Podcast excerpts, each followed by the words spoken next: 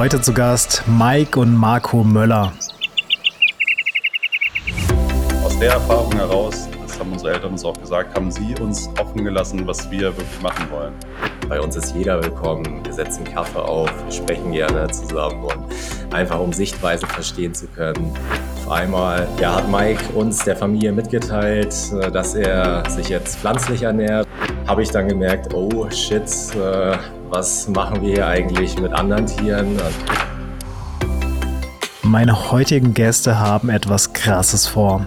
Mike und Marco Möller sind in Lehntförden in Schleswig-Holstein aufgewachsen, einem 2679 Seelendorf und dort gibt es einen Bauernhof. Der Bauernhof gehört ihren Eltern.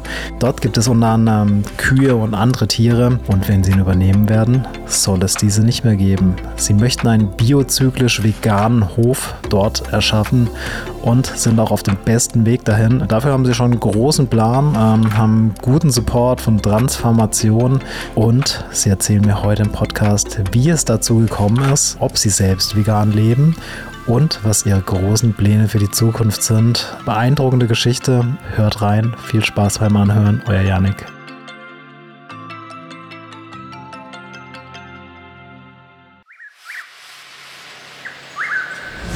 Plant-Based, der Podcast von This is Vegan. Herzlich willkommen im neuen Plant-Based Podcast. Heute habe ich wieder zwei ganz besondere Gäste und zwar habe ich Mike und Marco hier. Wer seid ihr? Stellt euch doch gern selbst mal vor. Ja, moin Yannick. Hi. Ich mache mal den Anfang hier. Ich bin Marco, bin der ältere von uns beiden, 26 Jahre alt. Uns trennen auch nur ein Jahr und elf Tage. Also unsere Eltern waren da recht fix dabei und ja, ich wohne zurzeit in Hamburg, mhm. Bin ja regelmäßig auch am Hof in Lentförden, da wir entschieden haben, jetzt die Zukunft mitzugestalten, den Hof zu übernehmen. Bin an sich, äh, was meine Ausbildung angeht, gelernter Bankkaufmann und Versicherungsfachmann. Oh, mhm. Also hat erstmal nicht so wirklich viel was mit Landwirtschaft zu tun. Und ja, was mache ich sonst noch gerne? Ich gehe gerne ins Fitnessstudio, betreibe Kraftsport, äh, ja, habe jetzt für mich das Laufen auch entdeckt dieses Jahr, habe meinen ersten Halbmarathon cool. gelaufen und so viel erstmal zu mir. Interessant. Ja, moin moin. Hi. Äh, moin moin auch von mir. Ich bin Mike Möller, der jüngere Bruder, 25 Jahre alt und mhm. wir kommen beide aus dem hohen Norden, aus dem kleinen Dörfchen Lentförden mhm. im Kreis Segeberg. Mhm. Zwischen ähm, Kiel und Hamburg liegt es, in der Mitte ungefähr. Und auch zu mir, wir sind beide auf dem Bauernhof aufgewachsen, da erzählen wir gleich noch mehr drüber. Und äh, auch für mich ging es erstmal woanders hin danach. Ich habe auch mein Abitur mhm. gemacht, bin mit 19 dann nach Brandenburg an der Havel mhm. gezogen. Mhm. Da habe ich an der Technischen Hochschule Brandenburg Applied Computer Science oh, studiert, oh, okay. also angewandte cool. Informatik. Und ähm, danach bin ich zurück auf den Hof, habe erstmal auf dem Hof ein bisschen gearbeitet und habe dann gemerkt, ähm, mich juckt es nochmal in den Fingern, ich möchte doch nochmal studieren und mache jetzt derzeit meinen Master in Witten an der Uni Witten-Herdecke in General Management. Das ist ein fachfremder BWL-Master für Menschen, die vorher was anderes gemacht haben. Das, das, das, hast du alles schön ausgedrückt. Spannend, was ihr alles macht äh, und auch schon gemacht habt, auf jeden Fall. Wohin es in Zukunft geht, werden wir nachher nochmal ausführlicher drüber sprechen. Ähm, ihr könnt euch aber denken, warum ich euch unter anderem eingeladen habe. Äh, dieser Podcast heißt Plant-Based. Ähm, mhm. Und wie ich über Umwege mitbekommen habe über Instagram, äh, setzt ihr euch auch für vegane Ernährung ein. Ähm, wie kam es denn bei euch dazu? Und äh, erzähl doch mal das große Warum. Ja, also ich schätze mal so, angefangen hat alles im Laufe des Jahres 2021. Auf einmal mhm. ja, hat Mike uns der Familie mitgeteilt, äh, dass er sich jetzt pflanzlich ernährt oder zuerst erst auch vegetarisch, dann vegan. Mhm. Und da ist das, der ganze Diskurs entstanden, dass wir eben wirklich auch lange darüber gesprochen haben, über diese Themen. Monate, Jahre sogar hat sich das gezogen. Und äh, ich bin da das erste Mal auch damit in Berührung gekommen mit dem Thema vegan. Ähm, ja, und ich konnte erstmal damit nichts anfangen. Mike hat uns das so verkündet und ich hatte überhaupt keine Haltung dazu. Ich wusste jetzt gar nicht, ist das gut, ist das schlecht, ähm, bin da recht vorurteilsfrei mhm. rangegangen, habe mich dann mit dem Thema auch äh, ja, etwas intensiver beschäftigt, ähm, habe mir Bücher gekauft, äh, dann kam auch schnell einige Dokumentationen dazu und da habe ich dann gemerkt, oh shit, äh, was machen wir hier eigentlich mit anderen Tieren? Also ich war schon immer so Katzen und Hunden sehr mhm. verbunden und auf einmal stelle ich mir die Frage, okay, ich äh, ja, liebe diese Tiere, streiche sie und dann esse ich zu Hause Schwein oder Kuh und ich konnte es gar nicht so für mich auflösen, was jetzt der Unterschied ist, äh, weil wir selbst eben auch auf dem landwirtschaftlichen Betrieb groß geworden sind und das war immer so gegeben, die Ernährungsform, dass äh, wir eben ja die Tiere unterschieden haben, die einen essen wir, die anderen mit denen wohnen wir zusammen, die, die lieben wir und äh, da ja, bin ich auch recht schnell dann zu der Erkenntnis gekommen, okay, jetzt stellst du dich auch mal um und guckst mal, wie das Ganze so funktioniert, äh, was das mit dir macht. Und äh, nach ein paar Monaten vegetarischer Kost äh, bin ich dann auch recht schnell auf äh, die vegane Lebensweise umgestiegen und das hat super funktioniert. Äh, also gerade äh, im Kraftsport, da, da lege ich ja auch ein Augenmerk drauf. Äh, da habe ich jetzt auch so gut wie keine Unterschiede festgestellt. Also Progression äh, ging so wie gehabt äh, voran und ich hatte jetzt keinen Kraftabbau, sondern ähm, das ja ist, ist wirklich kein Unterschied zu erkennen gewesen. Mir ging es vorher gut, mir geht's jetzt äh, mega gut und vor allen Dingen seelisch äh, geht's mir auch seitdem besser, weil äh, ja ich merke, ich kann was bewegen und den Radius, den ich habe, den möchte ich gerne nutzen, um auch äh, ja, den gesellschaftlichen Wandel mitzugestalten. Cool, gute Einstellung. Genau, dann mache ich mal weiter mit meiner Seite. Genau, gerne. Also bei mir ging es los, so ungefähr 2019, 2020 habe ich mich das erste Mal intensiv mit der Klimakrise auseinandergesetzt. Da kam Fridays for Future gerade ganz groß. Ich war im Auslandssemester in Mexiko. Mhm. Also ich habe da dann das so mitgekriegt, was in Deutschland so passiert und war sogar bei der ersten Fridays for Future Demo in Monterrey, wo ich oh, studiert oh, krass, habe, mit okay. dabei. Und in Mexiko ist das nochmal eine Stufe ja, krasser, so mit Repressionen mhm. mhm. und so weiter und so fort. Und ich habe da das erste Mal gemerkt, oh, ich muss irgendwas, ja, ich muss irgendwie aktiv werden, das bedrückt mich so doll.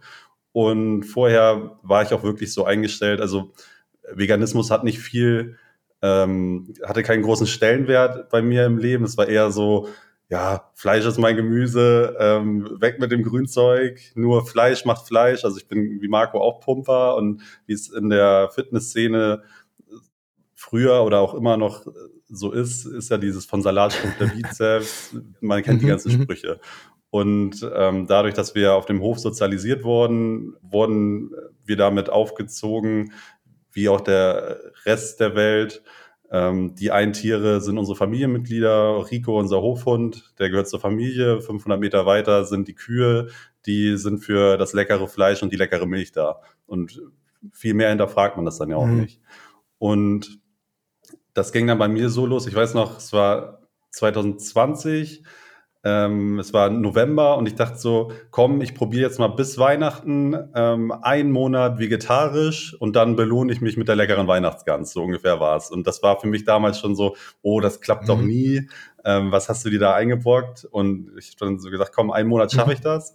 Und äh, dann habe ich, also ich habe sehr, sehr, sehr gerne Döner gegessen, drei, viermal die Woche. Also ich, ich war Student, wie das so ist. Typisch, ja. Nach dem Fitnessstudio war der Dönerladen mhm. auf dem Weg, bin ich da hingegangen und habe es ja sehr mhm. gerne gemacht. Und dann ähm, habe ich in dem Monat das erste Mal dann mal Falafel ausprobiert, eine Pizza Margarita, also eher so diesen Verzicht mit Belag mhm. weg. Und nach zwei Wochen habe ich dann gemerkt, ja, das sind eigentlich nur Gewohnheiten. Ja. Und ähm, so schwer ist es gar nicht. Und ab dann habe ich mich dann vegetarisch ernährt die ganze Zeit. Und dann so habe ich das so zehn, elf, zwölf Monate gemacht und bin dann so ein bisschen in die Tierethik reingerutscht. Ich habe, ich wurde so ein bisschen damit konfrontiert, ähm, ja, vegetarisch. Ja, wie wird die Milch denn hergestellt? Was passiert mit den ähm, Brüdern der, ähm, der Hennen? Was ist mit den, ja, was passiert mit den männlichen Kälbern? Und dann habe ich mich da ja eingelesen, mir das angeschaut, auch wie Marco diese Willkür in mir selbst entdeckt. Warum liebe ich meinen Hund Rico, aber esse dann äh, die namenlose Kuh. Mhm. Und für mich habe ich dann gemerkt, ja, ich kriege das nicht aufgelöst. Ähm, ich hatte schlaflose Nächte. Ich muss, äh, es hat mich, also ich habe es nicht mehr geschafft, das so wegzudrängen. Und dann, wie das auch so ist, ich bin jetzt schon öfters umgezogen, habe ich ja eben schon erzählt. Und ich dachte dann so, komm jetzt im, ähm, im 2022 im Wintersemester gehe ich nach Witten und dann erfinde ich mich neu. Bis dahin ähm, bin ich dann der Vegane, weil es dann auch leichter, wenn man so aus seiner Sozialisation ausbricht, kann man ja einfach sagen, ja, ich bin Mike, ich bin, ich lebe mhm. vegan, fertig. Und ähm, den Entschluss hatte ich dann Ende 21 gefasst und dann hat es keinen Monat mehr gebraucht, bis ich gemerkt habe, ja, ich kann es ja auch früher schon machen und die Entscheidung steht eigentlich fest. Ich muss jetzt nur noch äh, so ein bisschen herausfinden, ja, wie kriege ich meine Proteine, ähm, wie kann ich meine Nährstoffe decken, was schmeckt mir überhaupt, wie ersetze ich den Döner. Und äh, ja, dann habe ich das zwei Wochen gemacht. Ich bin in den Supermarkt gegangen, habe Produkte umgedreht, mich darüber geärgert, wo die Industrie überall Molkereien pumpen kann. Und ähm, ja, danach haben, haben sich die Geschmäcker eigentlich umgestellt. Wenn ich jetzt an einem Dönerladen vorbeigehe, dann ähm, ja, kriege ich öfter eigentlich die Bilder, wie wenn ich also aus der Dominion-Dokumentation oder ähnliches. Ähm, und wenn ich jetzt ähm, nur Seitan höre, dann läuft mir der Speichel im Mund zusammen. und da habe ich auch schon die Antwort, äh, wie ich meinen Döner jetzt esse. Und ja, so kam das bei mir. Und mhm. dann habe ich das meiner Familie erzählt war natürlich erstmal ein mhm. Schock. Also wir sind die fünfte Generation.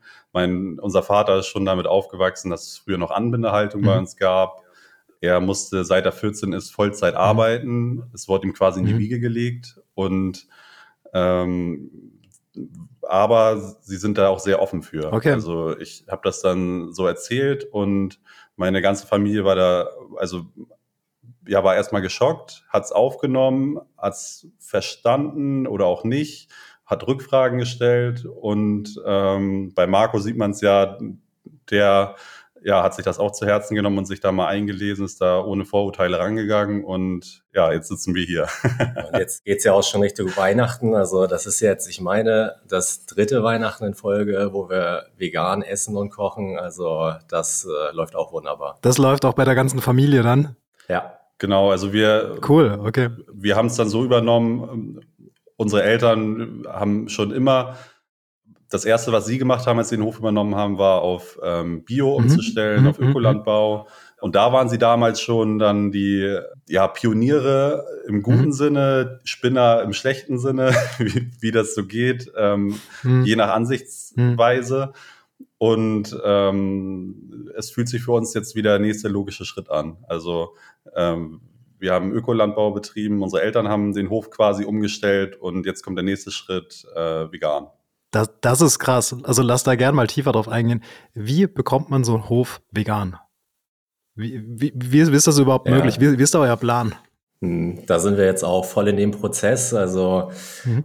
Wir haben uns äh, anfangs die Frage gestellt, äh, werden wir bis 2025 wirklich äh, intern alles mhm. umstellen und äh, unter uns die Themen behandeln und bearbeiten? Mhm. Oder wir sagen, wir gehen damit wirklich äh, ja schon extern und äh, mhm. geben es raus an die Welt, was wir vorhaben. Und den Schritt haben wir jetzt auch gewagt, dass wir auch in den sozialen Medien eben beschreiben, teilen, äh, was wir vorhaben, was wir machen. Da wird jetzt auch in nächster Zeit etwas mehr Content cool. kommen.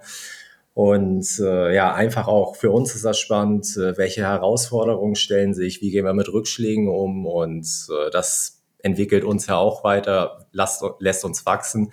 Und das ist auch spannend, äh, eben auch für andere zu sehen. Eventuell kommen da sogar andere Landwirte und Landwirtinnen äh, dazu, die auch sagen, hey, vielleicht könnte das ja auch interessant werden, gerade Richtung Generationenwechsel. Also da wird es ja auch irgendwann mhm. Ablösung geben. Irgendwann stellt sich immer die Frage, und jetzt sind die Eltern 60, 70 Jahre alt, wie geht's mit dem mhm. Hof weiter? So hat sich bei uns die Frage ja auch gestellt.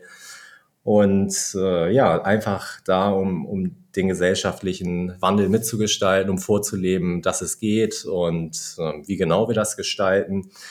Also wir haben bis dato ja eine Kuhmilchherde gehabt. Also es wurde ja Kuhmilch äh, abgefüllt, verarbeitet. Es wurde auch Fleisch dadurch hergestellt und verkauft.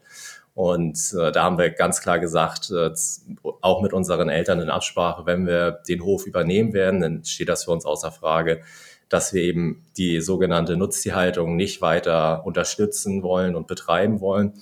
Und äh, da hat sich der ganze, die, die ganze Diskussion dann auch gezogen und unsere Eltern, die können das nachvollziehen, äh, ja, unterstützen uns sogar auf dem Weg dorthin und äh, sind, werden ja auch immer Teil des Hofes bleiben. Also sie leben dort, sie haben eine Wohnung dort. Und äh, so ja, sind wir jetzt davor, dass wenn wir ab 2025 gemeinschaftlich mit unseren Eltern den Hof übernehmen, dass dann eben keine Nutztierhaltung mehr betrieben wird. Und das, das wird auch so sein, dass wir keine Tiere mehr ausbeuten ausbeuten oder töten. Das wird nicht mehr geschehen, sondern wir setzen da wirklich das Augenmerk auf den Gemüsegarten, mhm. den Getreideanbau. Also wir ja, haben Ernteanteile, Gemüseanteile, die wir eben äh, ja, verkaufen oder vertreiben können an Privatpersonen oder auch äh, gerne an gewerbliche Kunden. Also da sind wir auch wirklich offen, sind da auch in der Entwicklung und stehen da quasi für jeden zur Verfügung, ähm, auch nach bio-zyklisch veganen Richtlinien. Bedeutet, dass äh, im Gemüseanbau eben auch äh, kein Kuhmist mhm. als Dünger genutzt wird, sondern wir pflanzlichen Dünger nutzen. Das wissen ja auch viele gar nicht, dass zum Beispiel auch äh, Hornspäne mhm. eingesetzt werden, um zu düngen. Und das ist eben auch äh, ja, mit viel Leid verbunden. Und äh, das haben viele so gar nicht auf dem Schirm, dass eben, das wusste ich äh, bis vor ein paar Monaten äh, auch gar nicht, wo wir uns äh, eben dem Förderverein biozyklisch veganer Anbau angeschlossen haben. Und äh, ja, da sind wir in der Umstellung. Da sind wir auch zertifiziert ab dem nächsten cool. Jahr. Also das Siegel, damit können wir unsere Produkte eben äh, vermerken. Und äh, gerade jetzt stelle ich mir auch vor, vegane Restaurants, ähm, ich weiß nicht, ob die das auch auf dem Schirm haben, ist ja auch ein Anreizpunkt zu sagen, hey, das Gemüse, wenn da auch äh, Tierleid entsteht, lass uns dann doch lieber das Gemüse äh, ja, konsumieren oder kaufen, welches äh, wirklich pflanzlich auch äh, komplett hergestellt werden kann. Und äh, ja, das ist der eine Punkt. Dann geht's weiter in den äh, Getreideanbau. Da war ja, da waren unsere Eltern oder unser Hof in den letzten Jahren nicht so wirklich aktiv und wir planen eben die Zeit, die wir jetzt auch äh, weiter frei zur Verfügung haben, weil eben wir keine ja, Tiere, keine Kuhherde mhm. mehr haben, die, die gemolken werden muss, wo wirklich viel Zeit auch bei drauf geht. Die können wir anders investieren. Und äh, da wollen wir eben Getreide ja, anbauen und herstellen für den menschlichen Verzehr eben. Also da sind wir jetzt auch noch voll in der Planung. Wenn es jetzt Menschen gibt, äh, die hier zuhören und äh, die Bock drauf haben, mit uns äh, da ja, Kooperation entstehen zu lassen. Wir können Getreide liefern, können dadurch ja, leckere Produkte herstellen, entweder pflanzliche ähm, ja, Nahrungsmittel, Hafermilch, Sojamilch, da sind wir wirklich offen für alles. Also wir haben da auch kurze Entscheidungswege und wir haben da Bock, echt was entstehen zu lassen. Und ja, das sind so die beiden Bereiche, die wir auch mehr bespielen mhm. werden. Und äh, ein großes Thema wird jetzt bei uns auch Thema Bildungsarbeit. Ja, sehr wichtig. Also, wir haben ähm, das Landwirtschaftsministerium, das hat jetzt eine Bildungsoffensive mhm. gestartet, dass sie außerschulische Lernorte fördern mhm. möchten, also jetzt landwirtschaftliche Betriebe. Und da haben wir zwei Konzepte mhm. ausgearbeitet, die gehen jetzt auch in die Kataloge und werden in den Schulen in Schleswig-Holstein ausgeschrieben. Also wenn jetzt auch äh, Lehrkräfte, Schülerinnen oder Schüler zuhören, äh, die können sich darauf gerne bewerben und äh, ja, sich eintragen lassen, bei uns eben drei, vier Stunden zu verbringen, um eben das Konzept Tierethik haben wir ähm, ja, mit ins Leben gerufen und äh, das Thema ja, Boden, also Bodengesundheit. Da haben wir zwei Personen für, die ja diese Konzepte dann äh, durchleben werden und da wirklich auch äh, fit drin sind. Und das geht jetzt ja ab Dezember, also ab diesem Monat sollen die Kataloge rausgehen. Mhm. Kann man ja sich da anmelden bei uns und äh, wir sind ja in der Nähe Schleswig-Holstein, äh, da, da sind wir im Bundesland ansässig, auch die Nähe zu Hamburg. Also wenn da Schulklassen sind, äh, die gerne zu uns kommen möchten, also da ist jeder willkommen und äh, diese Themen wollen wir auf jeden Fall behandeln. Ja. super cool, also spannender Weg. Ihr hättet ja auch sagen können, hey, wir übernehmen den Hof nicht, äh, aus den Augen, aus dem Sinn, dann haben wir nichts mehr damit zu tun. Aber ihr zeigt, dass es möglich ist, das auch auf dem Weg zu machen und ich denke, seid sicher eine Inspiration für viele. Ich habe jetzt gerade schon gesagt, dass vom Land ähm, da eine Initiative gibt, wo ihr auch ein bisschen dann unterstützt werdet, wenn ich es richtig äh, rausgehört habe. Aber gibt es auch sowas wie Förderprogramme, um sowas zu machen? Oder müsst ihr das alles allein finanzieren? Weil ich stelle mir das auch ziemlich kostenintensiv vor. Definitiv. Also bei den Förderpro oder bei dem Bildungsangebot ist es jetzt so, da gibt es jetzt seit diesem Jahr vom Land Schleswig-Holstein eins, das ist aber auch nur für die nächsten zwei, drei Jahre mhm. erstmal ausgeschrieben. Also da gibt es auch, müssen wir uns eh die Frage stellen, wie finanzieren wir es danach oder wie finanzieren wir es mhm. überhaupt, weil komplett darüber kann man das auch nicht mhm. finanzieren, wie du gerade gesagt hast. Und ich gehe jetzt nochmal einen Schritt zurück. Also um zu verstehen, an welchem Stand wir jetzt gerade sind, muss man wissen, ich habe es eben schon angedeutet, ich bin gerade noch voll in meinem mhm. Studium. Ich ähm, komme jetzt so langsam in die heiße Phase. Ich bin im dritten Semester, nächstes Semester geht die Masterarbeit los.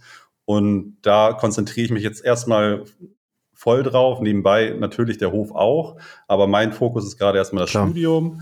Und deswegen haben wir uns mit unseren Eltern abgesprochen, Ende nächstes Jahr bin ich dann hoffentlich fertig, drei Klopfer auf Holz, aufs Holz äh, mit meinem Studium. die Daumen. Und dann, äh, danke, danke, gehen wir, wir haben es jetzt so abgesprochen, 2026 sollen Marco und ich die operative Leitung okay. übernehmen, 25 gemeinsam. Mhm. Und deswegen sind wir jetzt gerade auch in der Phase, wo wir ähm, noch total offen dafür sind, was auf unserem Hof passieren wird. Wir haben jetzt erstmal festgelegt, was es nicht, was es nicht mhm. mehr gibt und was, was es geben wird, da sind wir noch ziemlich offen. Da kommt es dann auch drauf an, zurück zum Bildungsprogramm, wie kriegen wir das mhm. finanziert, mhm. weil ähm, wir haben auch die Gedanken, vielleicht in ein, zwei Jahren einen Verein zu gründen mit anderen Menschen, die sich einbringen wollen, dann gemeinsam solche Projekte auf die Beine zu stellen, dass wir, wir haben den Hof, wir haben den Platz und wir würden auch gerne ja die vegane Community stärken. Wir würden gerne Leute mit an den Hof bringen, die Bock haben, sich zu engagieren und dann gemeinsam ja die Ernährungswende ähm, in die Mitte der Gesellschaft bringen, Leuchtturmprojekt zu werden für diese Themen. Ja, das, das seid sicher eine Inspiration für viele. Ähm, Gibt es dann auch Leute, die ihr als Vorbilder seht, die sowas zum Beispiel im Ausland schon gemacht haben? Weil in Deutschland ist mir, glaube ich, ist mir, glaube ich, ein Hof bekannt, Luhenthal, glaube ich, heißt der, der was ähnliches schon gemacht hat. Mhm. Ähm, aber habt ihr da irgendwie Vorbilder oder Inspirationen, die euch äh, so ein bisschen Push gegeben hat in die Richtung? Oder habt ihr, habt ihr schon von Anfang an gesagt, oder was heißt von Anfang an, wo das Umdenken dann kam, hey, wir machen das so, gibt es nichts dran zu rütteln? Hm, also an sich war das schon recht unabhängig, mhm. was andere so tun. Also wir haben jetzt auch nicht so wirklich die Kontakte in die Landwirtschaft-Community, da wir so auch gar nicht aus dem mhm. Bereich kommen. Und äh, in der Zeit, wo sich das entwickelt hat, äh, haben wir wirklich auf uns geschaut, äh, wie soll unser Weg aussehen. Und zu der Zeit hat auch Jürgen genau. Rademacher, genau ich weiß nicht, ob dir das ja, auch genau. Begriff ist, äh, der hat seinen mhm. Hof ja auch ja, transformiert und äh, ist jetzt äh, eine Art Lebenshof oder ist sogar ein Lebenshof und die Kühe dürfen dort in, in Frieden und in, in, Ruhe zu Ende leben. Und äh, das, solche Dinge geben natürlich auch einen Push und äh, das freut uns auch zu hören. Und du hast ja auch vorhin gefragt, wie gelingt es eben, so einen landwirtschaftlichen Betrieb mhm. umzugestalten? Mhm. Also da wollen wir auch nochmal ganz groß herausheben. Transformation äh, hat uns dabei unterstützt. Äh, wir haben eine Anfrage gestartet Anfang des Jahres und seit Sommer besteht da die Zusammenarbeit, die Unterstützung, die wir von Matthias und Samara, liebe Grüße, bekommen und äh, die ja, haben auch ein super Netzwerk, verbinden uns mit Personen, zum Beispiel bei der Bildungsarbeit mhm. jetzt äh, zum Thema Tierethik. Da haben wir Philipp kennengelernt. Auch hier gehen die Grüße raus. Und äh, der wohnt auch ja im nördlichen Bereich mhm. hier. Mit dem haben wir uns jetzt auch schon ja, getroffen und sind da gut im Austausch. Er hat auch das Konzept geschrieben und er wird jetzt, wenn die Schulklassen eben dieses Konzept buchen, auch äh, bei uns dann mit am Hof cool. sein und äh, eben die, die ganze Sache unterstützen, weil er ist auch äh, ethisch motiviert und hat Bock, was zu gestalten, ist auch jung. Und äh, das ist auf jeden Fall ein großer Pluspunkt durch äh, Transformation dieses Netzwerk und äh, was auch vielleicht unterschätzt wird, also wir haben ja auch Mitarbeitende, mhm. um die, wir sind so, ich weiß, 10 bis 15 mhm. Mitarbeitende. Und äh, da sind jetzt kaum Menschen, die vegan leben oder äh, den veganen Lifestyle für sich entdeckt haben. Und das ist auch äh, ja, eine Aufgabe, wo ich zum Beispiel auch Respekt vor hatte. Okay, dieser Wandel hat sich so, das hat man schon mitbekommen am Hof, ähm, wohin die mhm. Richtung geht. Und äh, wir haben das auch ja über Monate lang erstmal bei uns äh, mit unseren Eltern diskutiert und äh, da, da hat man schon gemerkt, dass sich da was tut. Und äh, da hatte ich auch ja immer mal Gedanken gehabt, okay, wie nehmen jetzt, äh, ja, wie nimmt unser Team das Ganze auf? Äh, sagt jetzt einer, oh nee, ich habe gar mhm. keinen Bock mhm. mehr darauf, also vegan, bleib mir weg oder so. Und äh, da ja, hat Transformation die, unter, die Moderation übernommen, äh, um einfach auch mal ja, den Raum zu geben, dass wir erklären können, wohin der Weg geht, was wir uns vorstellen. Und jeder konnte auch seine Gedanken, seine Ängste äußern. Und äh, das war auch eine super Unterstützung. Und mit Transformation sind wir auch immer noch in Kontakt und die begleiten uns natürlich auch bei der Umwandlung. Und das ist eben auch für ja, potenzielle Landwirte und Landwirtinnen, die eben ja den Gedanken haben, hey, vielleicht geht Landwirtschaft auch anders oder ich sehe das jetzt auch, äh, dass die Tiere ja nicht als, als Essen angesehen werden bei uns, dann ja, meldet euch unbedingt bei Transformation Deutschland. Äh, die geben echt eine super Unterstützung. Und zu der Frage, ob es schon Höfe mhm. gibt, also Transformation, ich bin mir gerade nicht zu 100% sicher, ob es die Öst Österreich oder Schweiz war, aber ich meine, Transformation gibt es in Österreich schon länger. Daher hat Matthias das auch kennengelernt und da wurden schon über 100 Höfe umgestellt. Mega.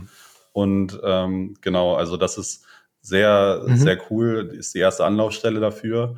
Ich muss jetzt, so gern ich Transformation habe, muss ich auf der anderen Seite aber auch sagen, es ist ein Armutszeugnis, dass es das gibt, es ist ein politisches Armutszeugnis. Klar. Wenn man mhm. mich fragt, dann ähm, sollte das Aufgabe der Politik sein, den Landwirten und Landwirtinnen, die ähm, aus dem System ausbrechen wollen, die ja, der Tierhaltung den Rücken kehren möchten, ähm, da sollte es Ausstiegsprogramme Safe. geben. Es sollte eigentlich ähm, Gelder dafür geben, die Subventionen sollten es dafür geben, dass wir ähm, aussteigen. Und jetzt wird es quasi privat gemacht von Transformationen, die diese Aufgabe übernehmen, die die Politik derzeit leider nicht macht. Ja, das hast du absolut richtig ausgedrückt. Also ich, ich finde es verrückt, dass es Subventionen für so viele Sachen gibt, aber im pflanzlichen Bereich so viel zurückgehalten wird. Also wenn, wenn wir nur die Hafermilch als Beispiel nehmen mit den 19 Prozent und den 7 Prozent, mhm.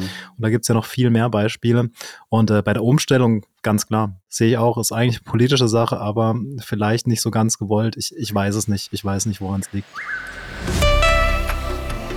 Hey, nochmal kurze Werbeunterbrechung. Wenn dir dieser Podcast gefällt, würde ich mich freuen, wenn du ihn abonnierst, bewertest und an deine Freunde weiterschickst. Jetzt viel Spaß beim Weiterhören. Lass uns nochmal noch mal zurückgehen, ähm, so, so ein paar Schritte weiter zurück. Also wir sprechen nachher nochmal über das Jetzt.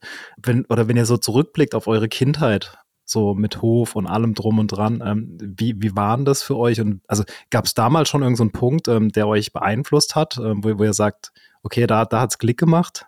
Ja, also zu unserer Kindheit hm. so gar nicht. Also wir sind hm. halt äh, auf dem Hof groß geworden, haben auch hm. mitgeholfen stetig. Also wir haben Aufgaben übernommen, wie zum Beispiel in den Ferien. Wir haben große Rasenflächen, die haben wir gemäht. Wir haben hm. Johannes Kreuzkraut, äh, was relativ giftig ist für Kühe, haben wir von den Feldern gezogen und Heuballen haben wir auch mal mit äh, auf, auf dem Hochstand äh, getragen, wenn die Ernte war. Also mitgeholfen haben wir, aber so richtig gesehen, ähm, so richtig hinterfragt Klar. haben wir, zu, also habe ich auf jeden Fall zu mhm. keinem Zeitpunkt das. Und ja, damals, äh, nee, war es einfach so, ähm, dass, dass diese Nutztierhaltung gegeben ist. Und für mich gab es nie einen Zeitpunkt, wo ich äh, drüber nachgedacht habe, um ja, was oder das Ganze zu hinterfragen.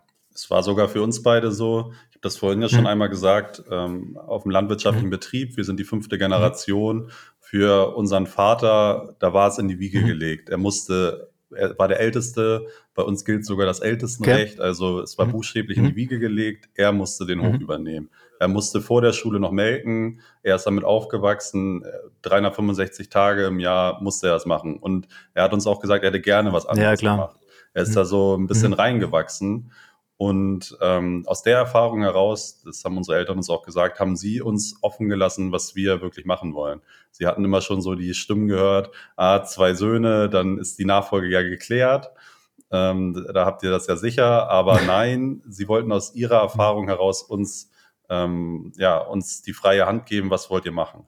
Und ja, Marco und ich hatten diesen Draht zur Landwirtschaft nie entdeckt. Es war für mich eher, muss ich ehrlich sagen, eher eine Belastung teilweise auch. Also in den Sommerferien da bei 30 Grad aufs Feld das Jakobskreuzkraut zu ziehen, war eine mhm, Belastung. Mhm.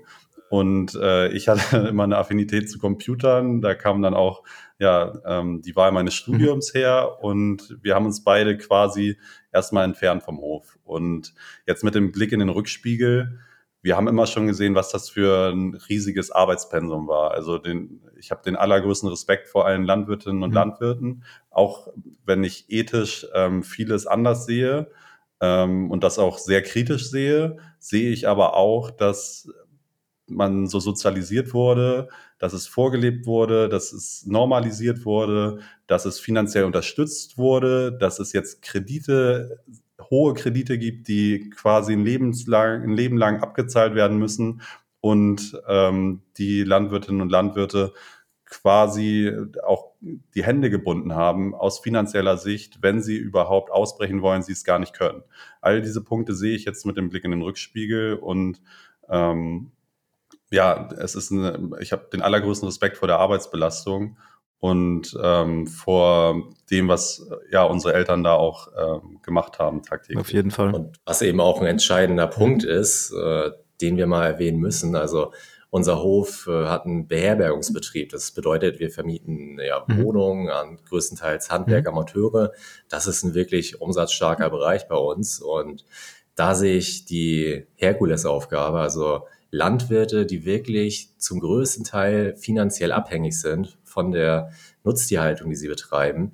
Welche Alternativen möchtest du denen ja. anbieten, dass ihre mhm. Existenz nicht mhm, gefährdet verstehe. ist? Und da braucht es andere Geschäftsfelder, es braucht finanzielle mhm. Sicherheit und äh, da sind wir wirklich in, in einer guten Ausgangssituation, dass wir einfach sagen können, okay, wir können das auffangen, dadurch, dass wir mehrere Geschäftsfelder haben. Nur das ist so ja ein Punkt, da benötigt es auf jeden Fall politische Unterstützung, Subventionen, um größere Betriebe ähm, aus der Nutztierhaltung rauszuholen. Wenn jetzt sogar schon Menschen erkennen, hey, ich möchte das nicht weitermachen, nur wie komme ich da jetzt raus? Mhm.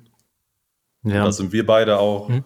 ja, also wir sind beide ethisch motiviert vegan, also wir lehnen das auch klar ab, wie es gerade läuft aber wir wollen auch konstruktiv ja den Wandel gestalten und deswegen auch Brücken bauen und nicht ähm, ja die anderen Berufskollegen und Kolleginnen einfach wegstoßen. Wir wollen die Hand reichen und irgendwie gemeinsam ja ja, die, die Ernährungswende voranbringen. Das finde ich gut. Ich sehe euch auch in so, so ein bisschen so einer Mediatorfunktion tatsächlich äh, zwischen den Veganern in Anführungszeichen und den Landwirtinnen und Landwirten, ähm, genauso wie Transformation. Ähm, es, es ist gut, nicht schwarz-weiß zu denken, sondern halt auch den Prozess und in die Zukunft zu denken und halt auch vorzuleben, wie man es denn machen kann.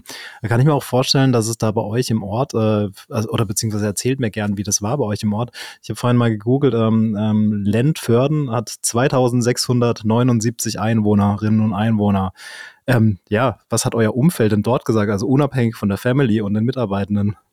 Also so viel Resonanz gab es da jetzt noch gar nicht. Also wir haben ja zwei oder die medialen mhm. Berichte, die wurden auch äh, geteilt in mhm. den sozialen Medien. Also wirklich viel Reaktion okay. kam da noch gar nicht und da sind wir noch entspannt. Also klar, der, der gesellschaftliche Druck, äh, der ist da, wenn, wenn man jetzt andere mhm. Wege geht oder sich pflanzlich mhm. ernährt, äh, vegan lebt, da bekommt man ja immer was zu hören. Nur jetzt, ich lebe auch schon einige Jahre so und äh, es ist jetzt nichts Neues für mich. Also da, da kommt wirklich wenig, was jetzt noch überraschend ist. Und von daher, mit, wenn man mit der Einstellung da rangeht, äh, dann ja, ist das, ist das auf jeden Fall jetzt nicht so schwierig, damit umzugehen. Es kommt halt immer darauf an, wie man dem sein Gegenüber gegenübertritt, mhm. auf welche mhm. Art und Weise. Und wir sind dazu bereit. Äh, bei uns ist jeder willkommen. Wir setzen Kaffee auf, wir sprechen gerne zusammen und einfach um Sichtweisen verstehen zu können, weil ich kenne das von mir damals. Ich hatte überhaupt keine Haltung dazu. Mir fehlten einfach Informationen und äh, wenn so jemand genauso daran geht oder davor ist, äh, dann lass uns doch mal drüber sprechen und eventuell führt das ja auch zu einem Hinterfragen äh, des Ganzen und äh, ja, im besten Falle dann auch zu einer Verhaltensänderung und so gehe ich auf jeden Fall mit dem Mindset daran. Mhm. Und das, ich habe es vorhin einmal gesagt, zwischen Pionier und Spinner ähm, ist immer eine Ansichtssache. Also es, hier und da, wie das so ist, wenn man was Neues macht, gibt es mal einen Kommentar. Und ähm, ich wie Marco, wir gehen da ganz offen dran. Wir schmunzeln da auch. Also dadurch, dass wir jetzt schon, ich jetzt schon zwei Jahre vegan lebe, habe ich das Bullshit-Bingo schon oft gespielt. Also ich habe schon sehr viel gehört. Auch ich, ich spiegel das dann immer, ich versuche dann empathisch ja, zu sein gut. und frage mich, wie ich vor drei, vier Jahren äh, darüber gedacht habe. Und ich wäre wahrscheinlich genauso. Also ich habe, wenn man mir vor, selbst als ich mich vegetarisch ernährt habe, dachte ich immer noch, oh, die Veganer, Veganerin, das sind die extrem. Äh, das könnte ich nie. und heute sitzen wir hier. Und ähm, ja, also bisher viel Resonanz gab es jetzt noch nicht. Also wir sind auch ganz am Anfang und wir freuen uns auf alles, was kommt. Das ist gut. Bei dem Bullshit-Bingo kann ich mich auch noch zu gut reinfühlen. Ähm, also ich habe schon, ich habe schon relativ früh vegetarisch gelebt und dann auch irgendwann angefangen mit Kraftsport und so weiter damals. Ähm, und ja, ich habe mir einfach irgendwie einreden lassen, dass ich jeden Tag Magerquark essen muss. Kiloweise. Wirklich, das war, das war so das Ding. Ähm, ich mache immer noch Kraftsport beziehungsweise mehr Kampfsport mittlerweile. Mittlerweile weiß ich, dass es ganz viel tolle pflanzliche Alternativen gibt, da ihr auch selbst viel Sport macht. Ähm, habt ihr euch damit auch beschäftigt? Aber ich habe es lange geglaubt. Ich habe es auch nicht hinterfragt, obwohl ich damals schon ähm, aus ethischen Gründen vegetarisch gelebt habe. Ähm, war das so, warum einen Step weiterdenken? Ähm, ist doch klar, so funktioniert es, alle machen es so. Ähm, ja, aber man kann sich eines Besseren belehren lassen. Aber äh, auch wenn ich mich damals getroffen hätte, ähm, ich, ich war auch völlig, völlig, also ich habe auch Scheuklappen angehabt und habe gesagt so, nee, so ist es, ich weiß es, jeder macht so, ich mhm. sehe Leute, bei denen funktioniert es so, es, es kann nicht anders sein. Und ähm, ja, deshalb muss man den Leuten empathisch genug da entgegentreten. Das finde ich gut, wie er das macht. Ja, also ich kenne das genau wie du. äh, ich habe früher auch äh, wie ein Bagger Magerquark gegessen, muss ich ehrlich so sagen. Und kulinarisch war ähm, ja war es jetzt nicht, es war nicht à la Bonheur, sage ich mal. Und heutzutage, wie du es auch gesagt hast, also ich habe einmal die Woche Geburtstag, weil wenn ich in den Supermarkt gehe, gibt's ein neues veganes Produkt. Und äh, kulinarisch habe ich mich auch äh, so viel weiterentwickelt durch die ganzen verschiedenen Dinge, die ich mhm. probiert habe, sei es ja, you name it, also allein Sojagranulat, was man aus Erbsenprotein machen kann, Seitan, Tofu, Tempeh und äh, ja, es ist es ist ja einfach toll, muss ich so sagen und ich ich muss gerade ein bisschen schmunzeln, weil ich habe ähm, eine lustige Anekdote als ich ähm, noch in Brandenburg mhm. studiert habe und auch ja, Magerquark gegessen habe, Hähnchen und Reis. Klar. Wie es so war. Und dann dadurch, dass ich ähm, ja, mich mit der Klimakrise mhm. auseinandergesetzt habe, habe ich dann das erste, was ich mir angeschaut habe, war der CO2-Ausstoß von Fleisch. Und dann habe ich so gedacht, ah, dann esse ich jetzt weniger Rind, mehr Hähnchen, wie das dann mhm. so losgeht. Und dann habe ich gesagt, ein Tag in der Woche, der Donnerstag ist dann mein vegetarischer Donnerstag.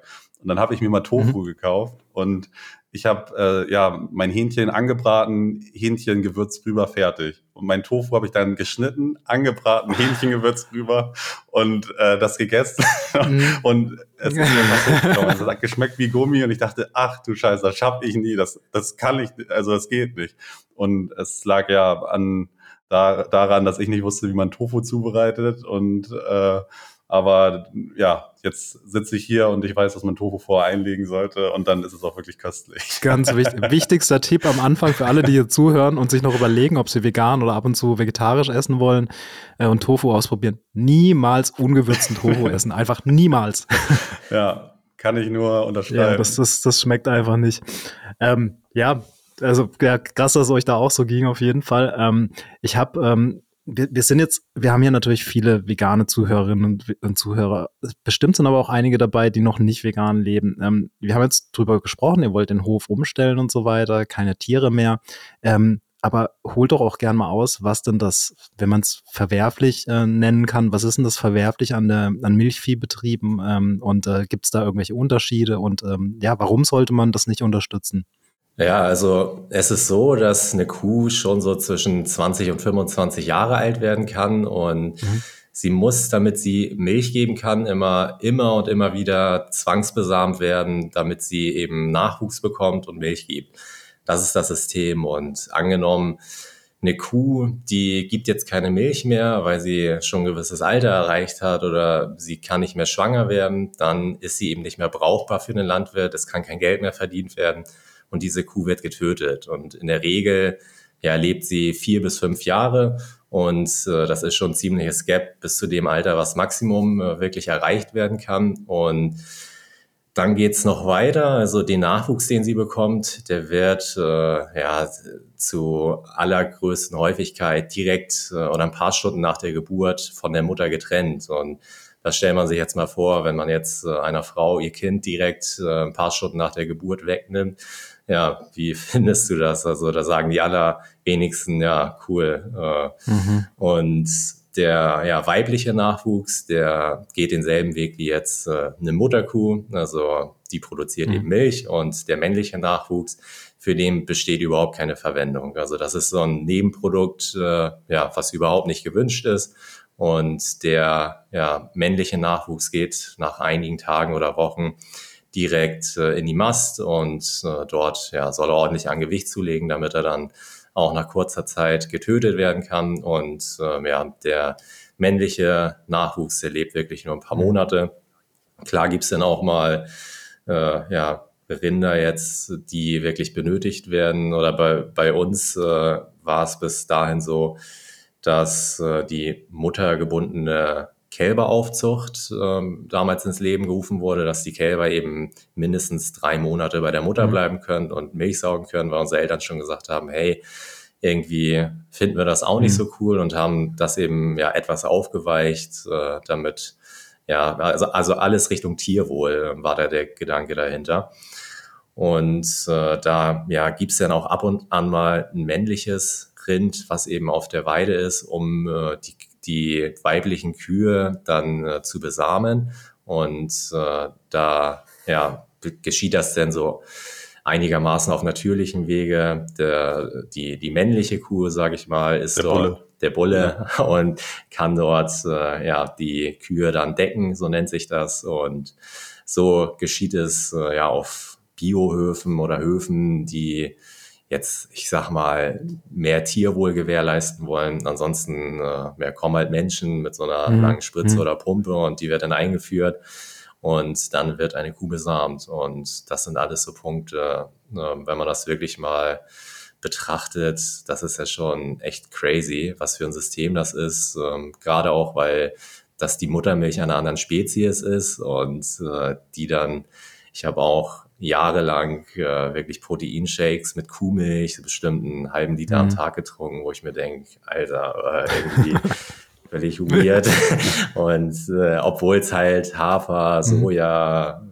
Mandelmilch, Reismilch und was du nicht kaufen kannst, gibt's. Äh, also nie drüber nachgedacht, dass, äh, was da überhaupt passiert oder was das für eine Milch ist. Und äh, ja, also jetzt rückblickend echt echt komisch, äh, damals Kuhmilch getrunken ja, zu haben. Total. Und ich muss auch bei den, bei den ganzen Begriffen, die dann so genannt werden, Tierwohl, wir wollen das Tierwohl verbessern, schon ein positiver Begriff. Ähm, also ja, leben die auf dem, haben die ein gemütliches Bett und kriegen dann jeden Tag noch ein Leckerli alle zwei Stunden, wenn das Tierwohl verbessert mhm. wird. Also schön wär's, aber so ist es ja nicht. Und ähm, da muss ich jetzt auch immer drüber nachdenken, dass es wirklich einfach nur Marketingbegriffe sind. Also Tierwohl, also kann ja nur ein Witz sein. Wenn man das Tierwohl verbessern wird, dann äh, gäbe es das System nicht mehr. Ähm, Kälber werden abgewöhnt, so wird die Trennung dann genannt. Ähm, und ja, humane Schlachtung, all diese Begriffe, wenn ich die, artgerechte Haltung, artgerecht ist nur die Freiheit. Mhm. Und äh, ja, also heute schüttel ich nur noch den Kopf, wenn ich diese Begriffe höre, die ich früher selbst benutzt habe. Und ja, also Milch hat ähm, auch wichtige Nährstoffe, das muss man anerkennen, aber die kann man auch pflanzlich zu genau. sich führen. Also auch die mhm. Schulmilch mit dem Kalzium, wo es wichtig für deine Knochen ist, wie einem das sogar in der Schule damals ähm, mitgeteilt wurde und was man, ja, was man so gelernt hat. Heute weiß ich ja, ich kann diese Nährstoffe auch pflanzlich zu mir nehmen. Ich würde äh, gerne auch an die Lebensmittelindustrie noch einen Appell rausgeben, dass sie die Produkte noch besser anreichern, dass sie mindestens ähm, gleich gut angereichert sind wie das tierische Äquivalent, besser sogar noch, ähm, dass man noch mehr Nährstoffe reinmacht, die man braucht, damit man äh, sich gesund, nährstoffdeckend pflanzlich ernähren kann und es nicht durch äh, Supplementierung zu sich führen muss. Das wäre noch so ein, ja, das wäre noch sehr, sehr schön. Aber ja, ich weiß, die tierischen Nährstoffe kann ich auch pflanzlich zu mir führen und äh, ja, ich brauche das nicht. Das ist die Muttermilch einer anderen Spezies. Absolut. Absolut. Ich finde es ich find's auch interessant bei euch, ähm, dass ihr, ihr erzählt auch, wie es bis dato war und so weiter und seid aber trotzdem auch mit eurem Dad da stark im Austausch. Ähm, und ich ich, ich höre das auch so raus, dass er das alles versteht, wie er das macht. Ähm, bei mir war es so, meine Mutter war Metzgerin früher. Also ich kann das ansatzweise zumindest so ein bisschen äh, nachvollziehen, wie da so von der Beziehung das Ganze mhm. ist. Wobei es bei euch natürlich nochmal was anderes ist. Jetzt ähm, ist die Frage, wenn es dann denn soweit ist mit dem Hof, ähm, habt ihr schon einen Plan, was mit den Tieren geschehen soll? Und äh, hat, hat euer Dad zum Beispiel Mitspracherecht? Also wie, wie, wie seid ihr da aufgestellt? Mhm. Ja, also in allererster Linie sind wir unseren Eltern echt richtig dankbar, dass sie diesen Weg mhm. mitgehen, mhm. uns äh, den Gestaltungsfreiraum auch lassen und da, ja, das äh, ist nicht selbstverständlich. Da auch ein echt großes Dankeschön und ja, also wir haben jetzt nicht die letzte Entscheidung, was mit den Kühen mhm. passiert und äh, die ja, werden auch äh, an einen anderen Landwirt weitergehen, wo jetzt eben unser Vater auch sagt, äh, der macht das ja gut mhm. in, in mhm. seinen Augen und äh, deswegen, wir haben schon wirklich drum gekämpft, viele Diskussionen geführt, ob wir das nicht auch hinbekommen, äh, dass die Kühe hier zu Ende leben können. Und äh, ja, das wird leider nicht passieren. Und gerade auch aus der Situation heraus, äh, das ist eine Riesenverantwortung. Mhm. Also die Kühe oder die Tiere, die werden tagtäglich äh, gepflegt mhm. werden müssen, was Nahrung, Wasser ja. angeht. Dann gibt's noch einen Verwaltungsaufwand und all das können wir nicht gewährleisten, gerade auch weil Mike noch in Witten mhm. wohnt. Ich wohne jetzt auch noch äh, ein paar Jahre in mhm. Hamburg. Also langfristig werden wir auch wieder zurück äh, zum mhm. Hof ziehen. Nur jetzt in der Phase, wo wir sind, können wir das alles nicht gewährleisten. Ja, und äh, mit dem ja, Format eines mhm. Lebenshof äh, können sich jetzt äh, ja uns, unsere Eltern auch nicht identifizieren mhm. und das ist auch nicht gewünscht. Deswegen ja, wollen wir auch nicht. Äh, also wichtig für uns ist, äh, dass dieses System aufhört. Und äh, jetzt ist es leider so, dass die Kühe ja woanders hingehen, zu einem anderen Landwirt. Ähm, und ja, da, da haben wir so den Konsens ja, gefunden. Also Kompromisse mhm. muss man gehen und äh, ja, so ja. ist es. Wir haben also, Marco hat das gut zusammengefasst. Ähm, wir versuchen, ja, jetzt, wir gestalten die Zukunft und unser Vater hat uns gebeten, dass er ähm, entscheidet, was mit den Tieren passiert. Wir haben ja viele Diskussionen geführt und sind am Ende jetzt zu dem Kompromiss gekommen, dass es so passieren muss. Und da haben wir auch zum Beispiel mit Matthias von Transformation mhm. drüber geredet und auch er hat dann ähm, gesagt, das Wichtige ist, dass es Ganz aufhört. Genau. Und dafür wollen wir ja. auch stehen. Der Hof wird vegan mhm. in der Zukunft. Wir wollen ein Leuchtturmprojekt werden. Wir wollen äh, ausstrahlen an den Rest äh, der Republik, dass es anders geht. Und dafür wollen wir stehen. Und ähm, es gibt leider nicht den idealen Weg auf dem Weg dahin. Also diese Entscheidungen wurden vor uns getroffen und wir versuchen jetzt das besser zu machen, was in unserer Hand liegt. Und das ist du auf jeden Fall. Und es ist ja auch keine Challenge, wer der bessere Veganer ist oder hey, wir machen es besser oder wir. Ähm, mhm. Jeder Schritt zählt da und ihr macht da schon einen riesen Schritt. Äh, dennoch die Frage, wenn jetzt jemand auf euch zukommt, sagt, ich habe einen Haufen Kohle, ich habe einen ganz tollen Lebenshof. Wie wäre die Antwort? Also wir kriegen ja, das ist auch die meistgestellte Frage bei mhm. uns. Äh, wir werden jetzt auch darauf mhm. eingehen, was mit dem mhm. Team passiert und ja, mhm. sucht Lebenshöfe und und und. Auch darüber haben wir mhm. viel geredet und ähm, die Antwort lautet, also trotzdem leider nein, weil es wir haben diesen Kompromiss geschlossen und auch das haben wir angesprochen und das, auch das ist nicht gewünscht und äh, dabei belassen wir es jetzt. Also das müssen wir so ehrlich sagen. Du, hey, auf jeden Fall ist eure Entscheidung beziehungsweise auch von der Family und äh, ihr macht ja schon viel, also deshalb äh, alles, äh, ja, mhm. es ist eure freie Entscheidung auf jeden Fall wenn da jemand ist mit sehr viel Geld, dann finden wir aber andere Wege, wie, wie wir wirksam werden und die ähm, den Veganismus mehr in die Gesellschaft bringen, mit Bildungsprojekten und und und. Also auch dann trotzdem gerne. Alles wenden. klar, das heißt, Spendenkonto verlinken wir auf jeden Fall in den Show Notes. äh, das machen wir. Ähm, ich habe vor kurzem auf Instagram noch eine interessante Diskussion gesehen, äh, die ein bisschen ausgeartet ist, ähm, was ja oft so ist in der Veggie-Community. Und zwar war dann eine Diskussion, ähm, die Nico Rittenauer mit unter anderem angestoßen hat. Und zwar ging es da um den Verzehr von Eiern. Ich weiß nicht, ob ihr das verfolgt habt. Ähm, und der hat mhm. Höfe gefunden, äh, wo gerettete Hühner sind. Ähm, und ähm, ja, er kauft praktisch von denen die Hühner. Ich weiß gar nicht, ob er selbst konsumiert oder seine Freundin oder sein Umfeld. Ähm, aber er hat es vertreten, hat auch aus gesundheitlicher Sicht gesagt, dass es teilweise Sinn machen kann. Wie seht ihr denn sowas? Und wäre sowas zum Beispiel längerfristig eine Option für euch oder sagt ihr, nee, auf keinen Fall? Ja, also es ist ja schon jetzt nicht von der Hand zu weisen, dass es wirklich eine kleine Randgruppe mhm. gibt, äh, die durch, äh, wenn sie Eier konsumieren, gesundheitliche Vorteile haben. Und das darf ja eben auch nicht unter den Tisch mhm. gekehrt werden.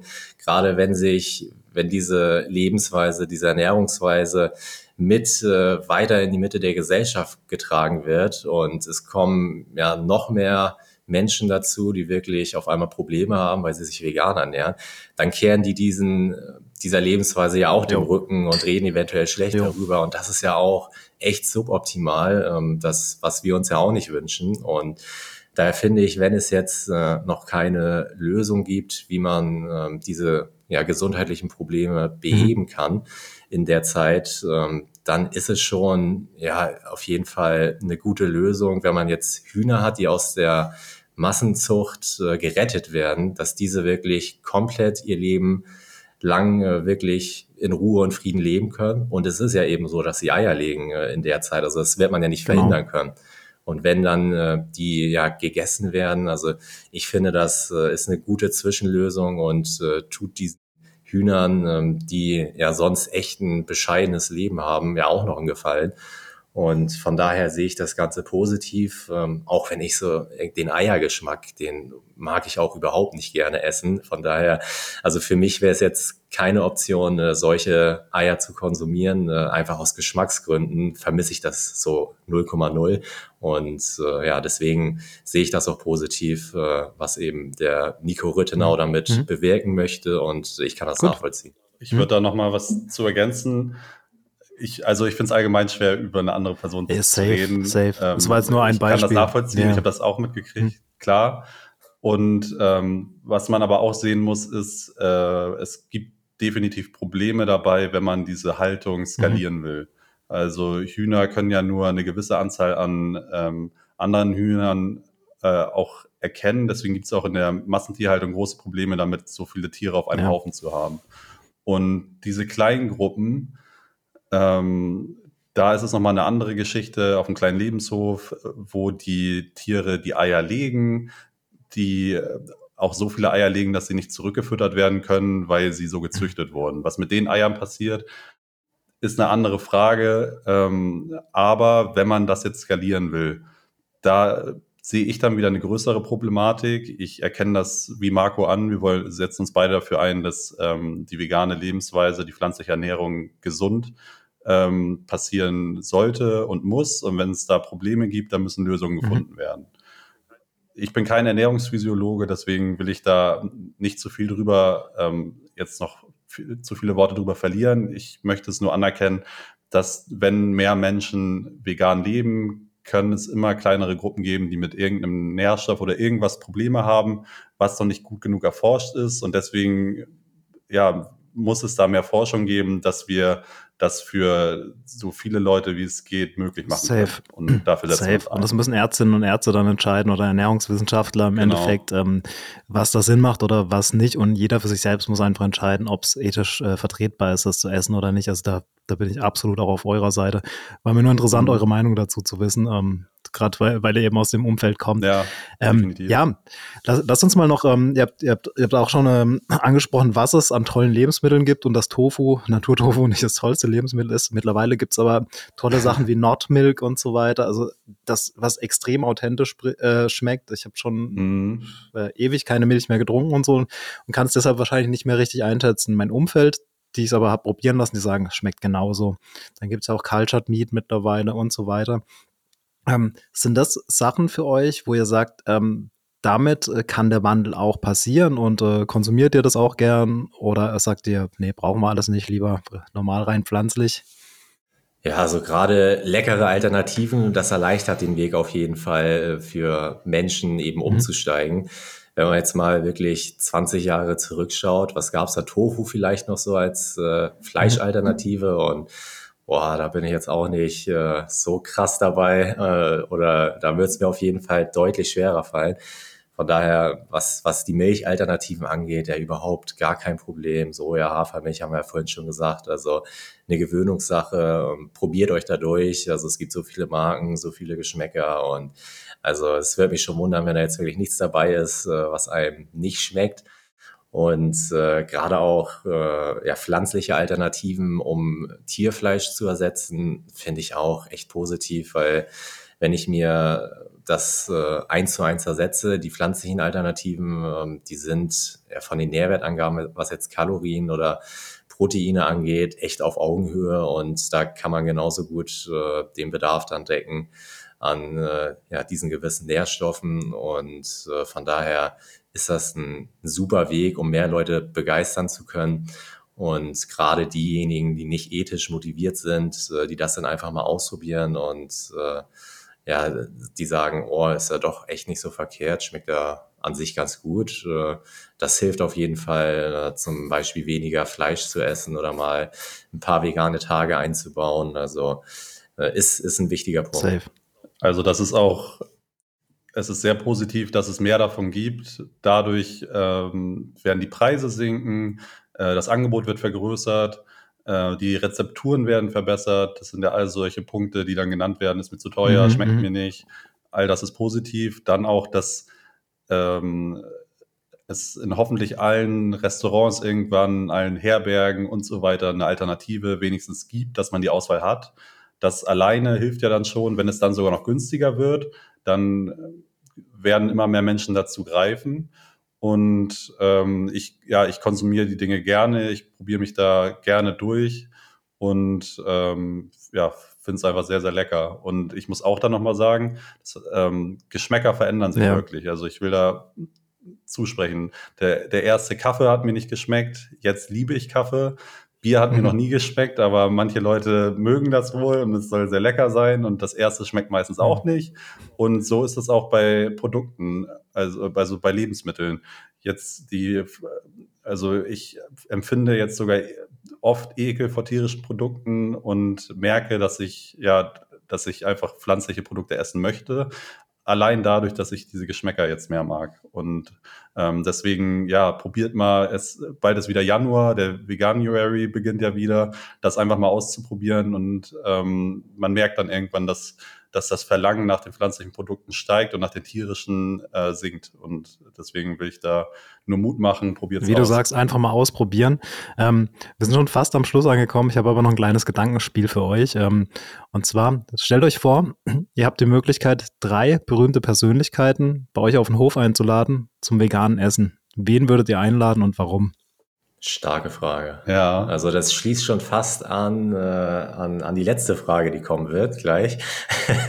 da würde ich auf jeden Fall äh, schon mal meine erste Person einladen wollen. Soll ich das jetzt schon spoilern oder? Yes, du darfst gerne spoilern. Ja, also meine Lieblings- oder eine meiner Lieblingsbands, das ist Blink-182 und Travis Barker ist ja einer der weltbesten Drummer, Safe. der schon seit wirklich vielen Jahren äh, bekennender Veganer und äh, der kann gerne mal eine Session äh, bei mir spielen und äh, den würde ich gerne mal einladen wollen. Und äh, die nächste Person, die nennt mir Mike gerne mal, dann kann ich noch ein bisschen mhm. überlegen. Mir fällt eine direkt ein, äh, den ich sehr bewundere, auch das erste Buch von ihm gelesen habe. Ähm, This is Vegan Propaganda. Ja. Äh, Ed Winter, ja. Earthling Ed. Bester habe auch eine Hausarbeit über ihn ja. geschrieben letztes Semester.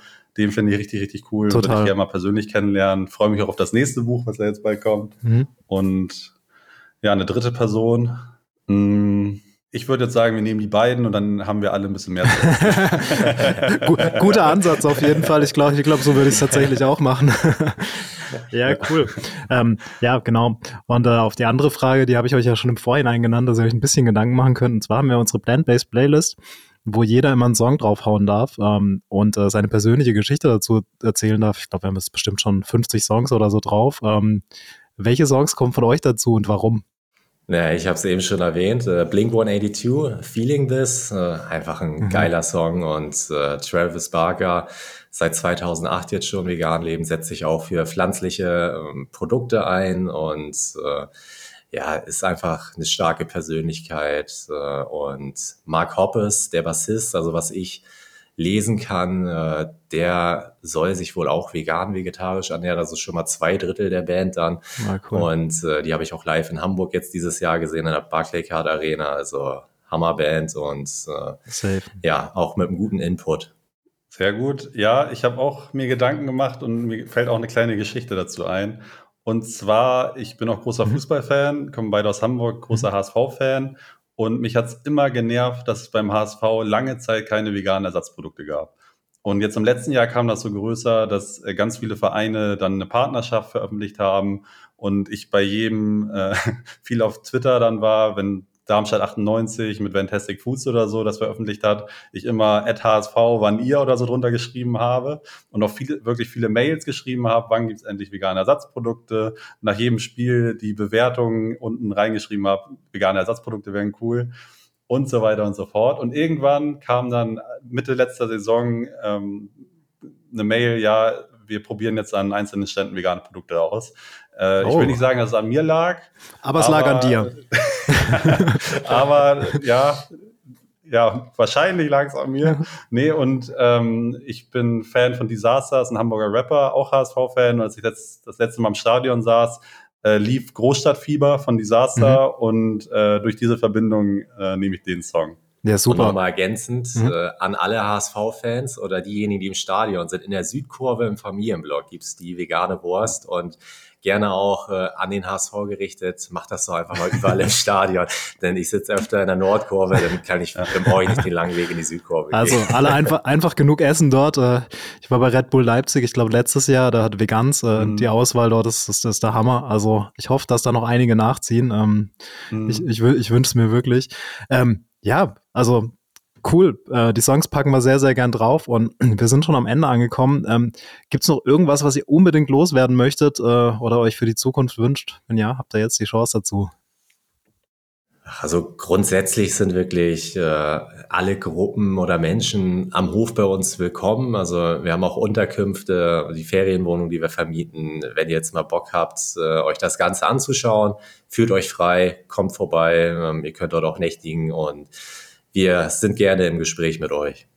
Genau, und mir bleibt auch nur noch übrig zu sagen, vielen Dank für die Einladung. Es war sehr, sehr schön. Ähm, wir freuen uns auf das, was kommt und ähm, wir sind sehr offen, Sachen zu gestalten. Wenn irgendjemand eine coole Idee hat, was man auf unserem Hof auch machen könnte, meldet uns bei euch, äh, bei uns so rum. Mhm. Und äh, ja, vielen, vielen Dank. Ja. Besten Dank, Janik. Vielen Dank, dass ihr euch die Zeit dafür genommen habt. Ihr habt es gehört, kommt auf die beiden zu, wenn ihr Ideen habt, wenn ihr sie supporten wollt, wenn ihr Hafer oder was auch immer braucht für eigene Produkte. Vielleicht gibt es ja Kooperationspartner, die da Lust drauf haben. Ich finde geil, was ihr macht. Respekt dafür und vielen Dank, dass ihr es macht. Danke dir. Danke. Bis dann. Schönes Tschüss. Wochenende. Tschö, tschö. Ciao. Hey, ich bin's noch mal kurz aus dem Off. Ja, heftig, was Mike und Marco vorhaben zu machen. Sie haben einen großen Plan. Ich glaube, dass sie den durchziehen. Es hört sich auf jeden Fall danach an. Die beiden sind intrinsisch motiviert. Äh, sie wissen, wofür sie es machen, da sie es unbedingt auch machen wollen. Und ich bin mir auch sicher, dass sie einige inspirieren, ihnen gleich zu tun und ähm, das genauso zu machen. Ich hoffe auch, dass die Politik äh, in Sachen Förderung da noch was tut. Und ansonsten, wenn ihr selbst Landwirt oder Landwirtin seid, wisst ihr, wo ihr euch hinwenden könnt. Entweder an Transformation oder ihr wendet euch direkt an die beiden. Sie haben sicher ein offenes Ohr für euch euch. Und ansonsten würde ich mich freuen, wenn ihr eine Bewertung da lasst, wenn ihr den Podcast abonniert und äh, bei YouTube gerne einen Kommentar auch da lassen. Danke fürs Anhören. Bis zum nächsten Mal. Euer Yannick. Ciao.